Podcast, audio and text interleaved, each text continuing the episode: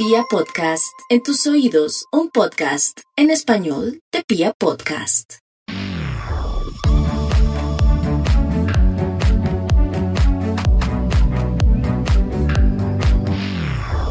Bienvenido o bienvenida a un nuevo capítulo de El Closet Profesional. Mi nombre es Angélica Leiten. En realidad es Angélica Guevara, pero recientemente decidí escoger un apellido que representara un poco más lo que hago, que es brindar un poquito de luz a aquellas personas que se encuentran perdidas, especialmente en una carrera profesional que en algún momento de su vida tuvieron que escoger, pero que hoy no los hace felices.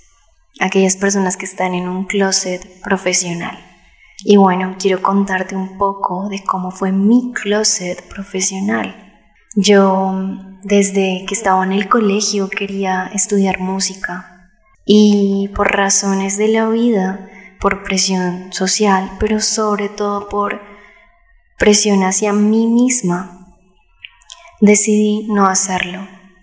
Debo decir que también tuve a una profesora que me dijo que no era buena para ello y que a los 16 años no supe qué hacer con esa crítica. Una persona que me confrontó y me dijo, yo no creo que tú seas para este mundo de la música. Y yo creo que tenía algo de razón, porque si no hubiese sido por eso, tal vez hoy no estaría aquí, no estaría grabando este episodio para ti, que aunque no te conozco, tal vez resuenes un poco con mis palabras. Así que recuerdo bien que le dije a mi mamá no sé qué hacer. Mis padres siempre me hablaron de la música como un hobby, no como una profesión. Nunca estuvieron en desacuerdo con ello, pero tenían algo de temor.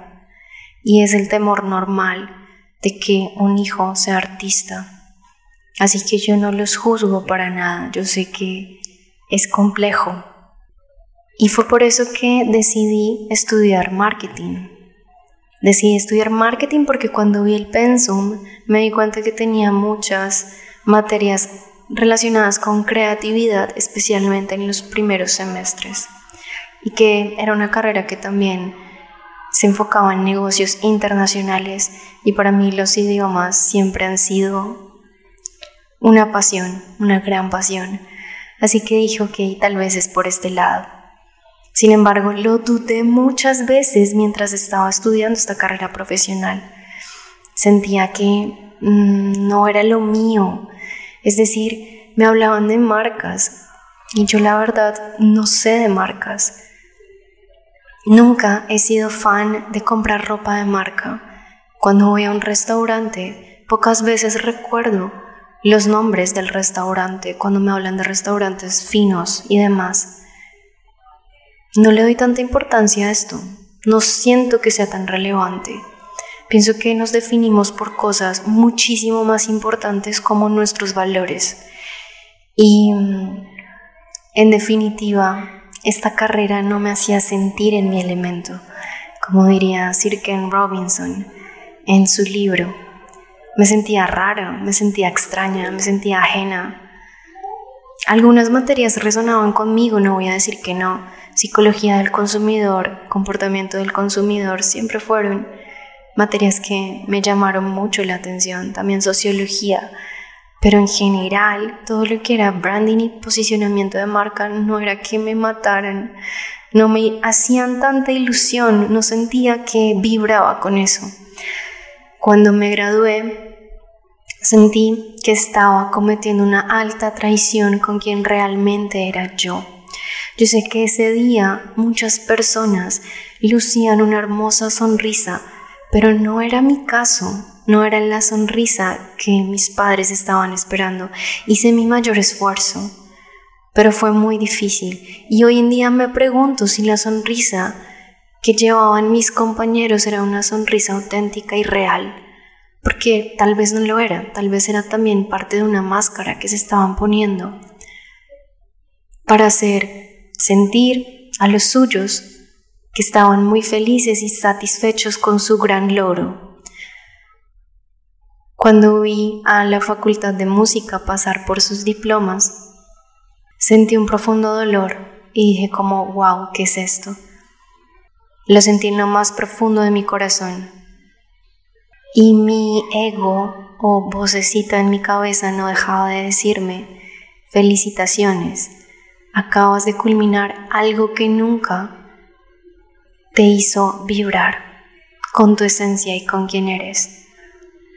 De pequeña siempre quise estudiar cosas relacionadas con arte, con animales. Siempre he sido una persona muy sensible y quería ser veterinaria, quería ser doctora, quería ser profesora, quería enseñar o quería estudiar música, pero no música para tener fama, Recuerdo muy bien que cuando pensaba en quiero estudiar música, no era porque quería verme en portadas de revistas ni nada de esto, era por lo que generaba la música en mí cuando la escuchaba, por ese mensaje, por ese transmitir tan poderoso que hay detrás de esos sonidos increíbles que se forman cuando alguien se sienta en un piano o simplemente canta.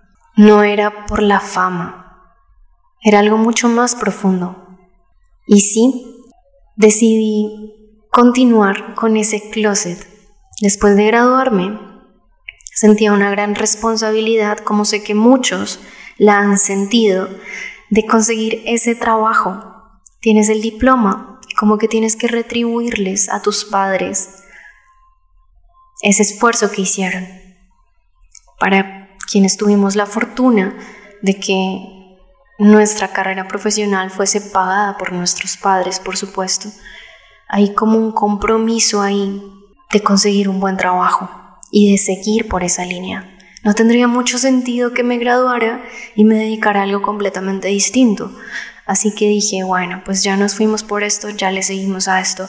Trabajé durante seis años, más o menos, no, tal vez cinco años, en marketing como coordinadora de marketing, eh, trabajé también en un cargo de inteligencia de mercados como Business Intelligence Leader y bueno, no era que no me gustara, pero no me apasionaba. Sentía que había un vacío profundo dentro de mí. Yo trabajaba en una oficina que quedaba en un piso 29 y cada que miraba por esa ventana sentía que había un mundo esperando por mí y que se me estaba yendo literalmente la vida. Y en algún momento y después de un proceso de coaching que fue muy importante para mí, decidí comprar unos tiquetes a un programa de voluntariado para ir a rehabilitar pingüinos, cuando nunca he tenido experiencia con animales silvestres, pero tenía una gran intención y una gran voluntad de hacerlo real. Así que apliqué y me dijeron que sí, que podía hacerlo. Compré mis tiquetes para irme para Brasil, pedí una licencia no remunerada que no fue aceptada, tuve que renunciar a mi empleo y me di cuenta que ahí comencé a vivir. Comencé a vivir porque dejé muchas cosas, dejé negocios, dejé mi empleo, dejé una relación que no me iba a llevar a ningún lado. Me enfrenté a mi oscuridad porque no pude viajar en la fecha en la que iba a viajar después de haberlo dejado todo. Me cancelaron el vuelo a raíz de la pandemia. Y pasaron dos años hasta que pude volver a pensar en esa posibilidad de viajar. Y en esos dos años construí reseteando tu vida y comencé a darme cuenta que la vida me quería de este lado, que la vida me quería ayudando a otras personas a resetear sus vidas, ayudándolas a hacer conciencia de que hay otras formas de vivir, que lo único que existe no es el empleo y que aunque continúes en tu empleo, porque te da una estabilidad, una seguridad y una tranquilidad y salud mental. No necesariamente tienes que cerrarte a otras áreas de tu vida que te pueden dar felicidad. Y hoy en día siento que lo que esa profesora de música me dijo en su momento, que fue tú no estás hecha para la música, era real. tenía razón, porque mi camino no era por ese lado y sin embargo hoy estoy hablando a través de un micrófono, de una herramienta que para mí siempre fue supremamente importante y valiosa. Y era como si la vida me estuviera llevando a donde tenía que llegar. El día que hice mi primera certificación de Reiki, me di cuenta que en su momento decidí estudiar mandarín, no solo porque me encantan los idiomas y porque lo consideraba como un reto, sino porque la vida me estaba preparando para una terapia oriental que hoy aplico en varios de mis clientes. Y cuando comienzas a percibir la vida de esta manera, desde un poco más de conciencia, cuando comienzas a conocerte un poco más y no desde la parte racional, sino desde la parte espiritual, te liberas de muchas ataduras que realmente nos ha puesto la sociedad, nuestras creencias, las creencias familiares incluso la misma cultura. Así que mi invitación para ti hoy es a que escuches no solo mi historia, sino la historia de todas las personas que he entrevistado en este podcast, para que encuentres algún modelo que se ajuste a lo que tú quieres y comiences a buscar alternativas para que la felicidad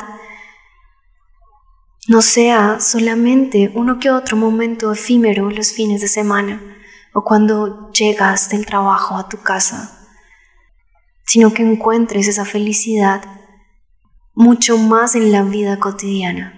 Y no te estoy hablando de un positivismo tóxico, porque aunque hagas lo que amas y lo que te apasiona, siempre van a existir emociones aflictivas, siempre va a existir tristeza, siempre va a existir desesperación, desesperanza, ira, molestia, pero estoy completamente convencida de que esas emociones están menos presentes cuando al menos estás sintiendo que tu vida tiene una razón de ser, que eres valioso en este planeta Tierra.